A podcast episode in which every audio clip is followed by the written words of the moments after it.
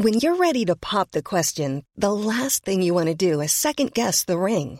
At Bluenile.com, you can design a one-of-a-kind ring with the ease and convenience of shopping online. Choose your diamond and setting. When you find the one, you'll get it delivered right to your door. Go to Bluenile.com and use promo code LISTEN to get $50 off your purchase of $500 or more. That's code LISTEN at Bluenile.com for $50 off your purchase.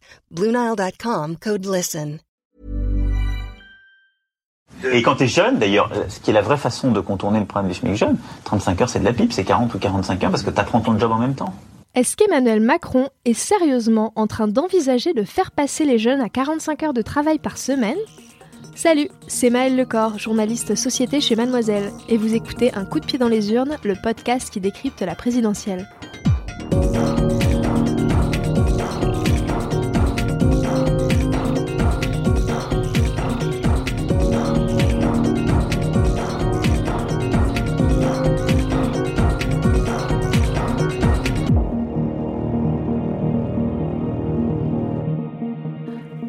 Pose la question car cette semaine justement, c'est la rumeur qui a circulé un peu partout. C'est vrai après tout. Oui, les lycéens et les étudiants ont vu leur scolarité complètement bouleversée par une crise sanitaire, sans parler de leur vie sociale. Et donc, le meilleur moyen de leur remonter le moral et de leur redonner foi en l'avenir, c'est certainement de leur faire miroiter un futur radieux où ils pourront essentiellement travailler et dormir. Anxieux comme on est toutes et tous en ce moment, je ne sais même pas si dormir est encore une option envisageable. Revenons à cette rumeur. L'info vient du site de Marianne où on peut lire ses propos rapportés. On peut accepter de travailler 45 heures par semaine quand on a 25 ans, puis réduire son temps de travail quand on a des enfants ou quand on est senior. Première chose, la phrase ne vient pas de Macron lui-même, mais d'un cadre LREM cité par l'hebdomadaire.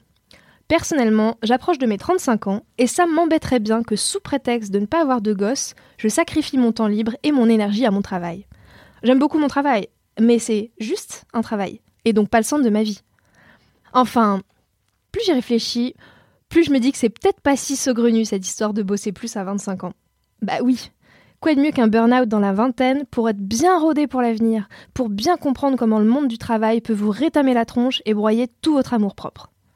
Euh, comment on dit déjà? Ah oui, ce qui ne tue pas rend plus fort.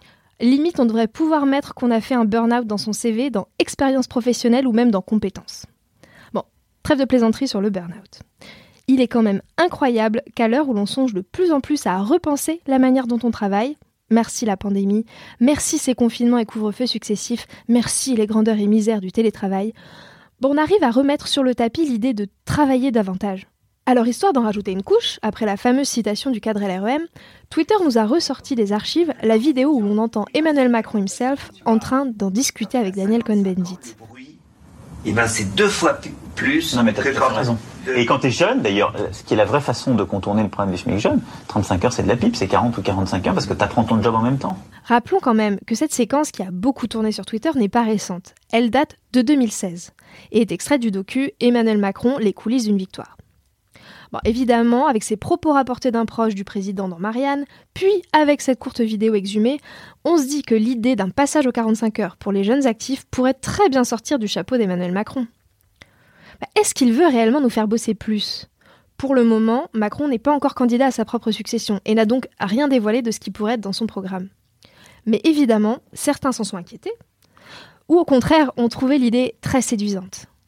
Je soupçonne ces derniers d'être des hommes qui n'assurent pas un cachot en termes de travail domestique et qui n'ont rien contrepassé plus de temps devant leur ordinateur. Mais c'est une appréciation toute personnelle. Je sais pas pour vous, mais personnellement, plus le temps passe, plus je me dis qu'on gagnerait collectivement à envisager de bosser moins. Et qu'on aurait tort de mettre la variable d'ajustement à l'âge qu'on a ou au fait d'avoir des enfants. Selon un sondage réalisé dans plusieurs pays européens en 2019, donc avant la pandémie, 60% des salariés français sont favorables à un passage à la semaine de 4 jours sans baisse de salaire. Oui, oui, sans baisse de salaire. 1 600 000 emplois pourraient être créés sur le territoire si toutes les entreprises françaises passaient en 4 jours travaillés, selon un fervent défenseur de la semaine à 4 jours et candidat à la primaire populaire, Pierre Laroutureau. Des avantages individuels pour profiter d'un meilleur équilibre entre vie pro et vie perso, qui auraient aussi des conséquences pour toute la société.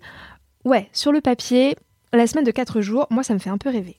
Alors bon, on est censé déborder d'énergie quand on a 25 ans, mais est-ce qu'on a envie qu'elle soit tout entière absorbée par le travail?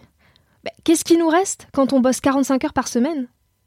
Et puis tout le monde n'a pas envie de se caler sur le rythme d'Emmanuel Macron, qui bosse selon ses collaborateurs jusqu'à 1h30 du matin pour retourner au travail à 6h30 Il serait temps d'ailleurs de se demander pourquoi on valorise autant l'idée de travailler le plus possible, quitte à s'épuiser, comme si c'était synonyme de réussite.